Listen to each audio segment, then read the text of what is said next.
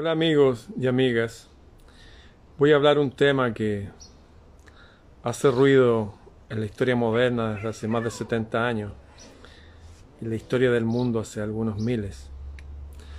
Voy a hablar de lo que pasa en la zona de donde vienen estos pañuelos, en Medio Oriente, la antigua tierra de Canaán, la actual Palestina.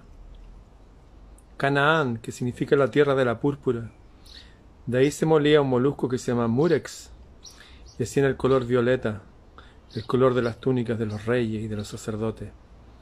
Una tierra que era tan rica que dicen que el tamaño de las uvas eran como los melones modernos. Pero el Dios de este mundo le dijo a su pueblo que tenían que arrasar con esa tierra.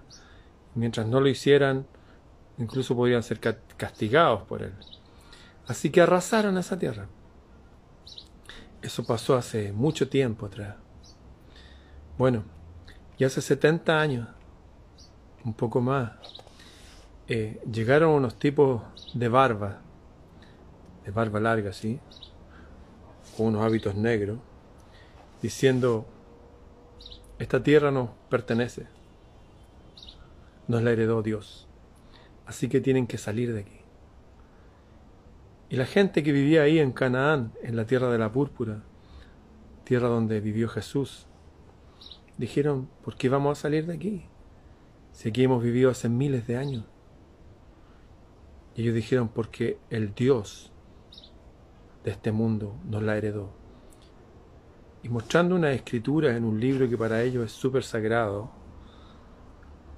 y en poquititos días, apoyados, sí, eso sí, con todos los poderes de los que ganaron la Segunda Guerra Mundial, ese país largo, muy parecido a Chile, que era Palestina, llegó a tener pequeños pueblos con gente que no era de Palestina y estaban financiadas por Rothschild. Para algunos la actual Israel no es el Estado del pueblo de Israel. De hecho hay muchos israelitas ortodoxos que se oponen a la existencia de ese Estado. Ojo con lo que estoy diciendo, se oponen a la existencia de ese Estado. Bueno, financiados por los ricos de este mundo, por los banqueros de este mundo, apoyados por la aviación inglesa y por todo el poder de los ganadores de la Segunda Guerra. Ese país grande, Palestina, fue de a poquitito sembrado con puntitos de gente que venían de todas partes de Europa, que decían que ellos eran descendientes del verdadero pueblo de Dios. Pero pasaron los años y pasaron los años y cada vez querían más y más y más. Y todo ese país, que puntitos eran asentamientos extranjeros, ahora todo el país es extranjero y unos puntitos son los palestinos. Antes de ayer, la aviación israelí voló un edificio de 13 pisos de civiles. Pero tal como lo hacen siempre, ellos dicen, no, nosotros le avisamos porque dejan caer unos papelitos que dicen, tienen hasta una hora para abandonar su, su casa. Van a ser bombardeados. Y si la persona que estaba ahí no leyó el papelito, si está dentro de la casa, si era de noche cuando tiraba el papelito, y si lo tomó y no lo tomó en serio, ¿ustedes creen que un papelito que diga, oye, te voy a matar si no sales de ahí, justifica que yo vaya y te mate a ti, a tu familia y a tus hijos?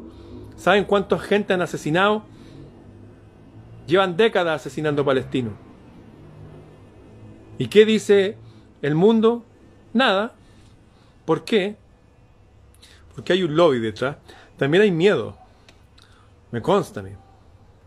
Hay miedo. Ustedes pueden buscar y les aconsejo que lo hagan. Tienen lápiz y papel, busquen. Lápiz y papel, vayan a buscar, les voy a decir algo. Bueno, les tienen miedo por las represalias que pueden tener.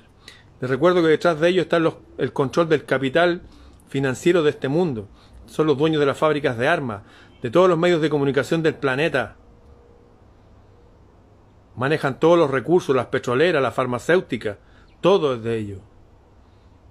Y les tienen miedo por esto. ¿Tienen el lápiz y el papel? Anoten. Pulsa de Nura. Repito, pulsa de Nura. Es un rito que ellos hacen en cementerio, donde convocan demonios. Esta gente sagrada convoca demonios para asesinar gente. Es, es público, no estoy diciendo algo escondido y que dijo un youtuber por ahí. es público. Se dice que muchos presidentes han sido asesinados de esta forma. Usando esos daemons, esos jinas o esos como se llamen, demonios. Les tienen miedo. Y por otro lado hay un lobby gigante. Hay un lobby gigantesco. Van a ver a los presidentes de sus países con ese gorrito que se ponen aquí, con el candelabro de las velas y todo, haciendo rituales. Hay un lobby gigante con esta gente. Y aparte de eso, ellos están presentes en todas las iglesias evangélicas protestantes del mundo, en forma directa y en forma encubierta en la iglesia católica, detrás de los poderes que manejan el Islam, por raro que suene. Les recuerdo que la familia saudita, que lleva como 200 o más años gobernando, 200 años, ya estaban reclamando porque Putin llevaba como 20. Bueno, gente como allá son financiados por los poderes de estas familias para que controlen el Islam, para que lo dividan y tengan ahí esa división ahí entre sunitas y chiitas, controlando las visitas a la Meca, la piedra sagrada de la Kaaba y todo eso. Les tienen miedo por su poder político, religioso y por su lobby y por estas cosas que hacen. Y hay más todavía.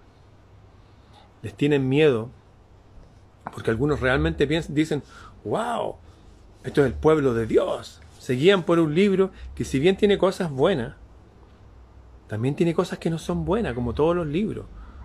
¿Qué creen ustedes que es sagrado? ¿Un libro o la vida? La vida es la sagrada. Si hay un Dios omnipresente, omnisciente, un Dios que todo lo sabe, un Dios que está presente en toda la geografía, en todas las religiones, en todas las épocas, no cabe en ningún libro. O bien podemos encontrar trazas de ese Dios en todos los libros sagrados de la tierra, incluidos libros hasta de poetas como León Tolstoy, que decía que muchas de sus obras las escribió no sabe cómo, inspirado por algo. En este momento siguen asesinando palestinos. ¿Por qué? Simplemente porque hay otro pueblo que dice que ese país les pertenece y punto. O sea, aquí podrían llegar los descendientes de los incas, aquí, y matarnos a todos porque, y echarnos porque ellos estaban antes. Y el dios Inti, el dios Sol, se los había cedido. O pueden llegar tribus vikingas al sur de Italia y decir, oye, esta parte fue nuestra antes. Así ad infinitum. Eso es lo que está pasando en Palestina y nada ni nadie se los impide. ¿Ustedes creen que estoy hablando específicamente de un pueblo? No, se equivocan. Estoy hablando de una parte de ese pueblo. Una parte que insisten en que ellos son el pueblo elegido del Dios creador de la tierra e ignoran completamente que uno de ellos mismos se les enfrentó, que es mi líder, es el líder de la mayoría de ustedes, que les dijo, en estos momentos, les dijo a los líderes de su país, hace dos mil años atrás, de su pueblo, ustedes sirven a un demonio. Ojalá les pusieran piedras de molino, que son unas piedras gigantes que pesan toneladas, y los tiraran al mar. Él le dijo así, Jesús, a los líderes religiosos y políticos de su época. ¿Ustedes creen que esos líderes políticos y religiosos murieron hace dos mil años atrás con la muerte natural y eso se acabó? ¿O ustedes creen que eso se ha ido prolongando en el tiempo? acertó, se ha ido prolongando en el tiempo. Por eso una y otra y otra y otra y otra vez, y lo puse en mi libro Bitácora del Sur, todas las veces que fueron las principales durante más de mil años echados de toda Europa. ¿Por qué? Por hacer lo mismo. Hacer estos ritos raros con sangre, como pulsa de Nura, hacer otro tipo de ritos que los pueden buscar, y se los ordeno que los busquen para que se hagan hombres y mujeres de verdad. Busquen ahí en Google. Busquen Talmud coma, pedofilia, búsquelo y vea lo que encuentra. Búsquelo. Fueron expulsados por hacer ritos raros, ritos con sangre, ritos con demonios, hacer desaparecer niños y querer tomar el control político y económico de los países, subvertiéndolo desde abajo, como lo que nos denunció Kennedy, con sus sociedades secretas. ¿Por qué cree usted que los más altos grados de la masonería se usan todas palabras en hebreo, en circunstancias que se dice que son ateos. ¿Creen que es coincidencia? ¿Por qué creen que lo han echado de todos los países? ¿Porque nuestros ancestros eran malos y estaban equivocados?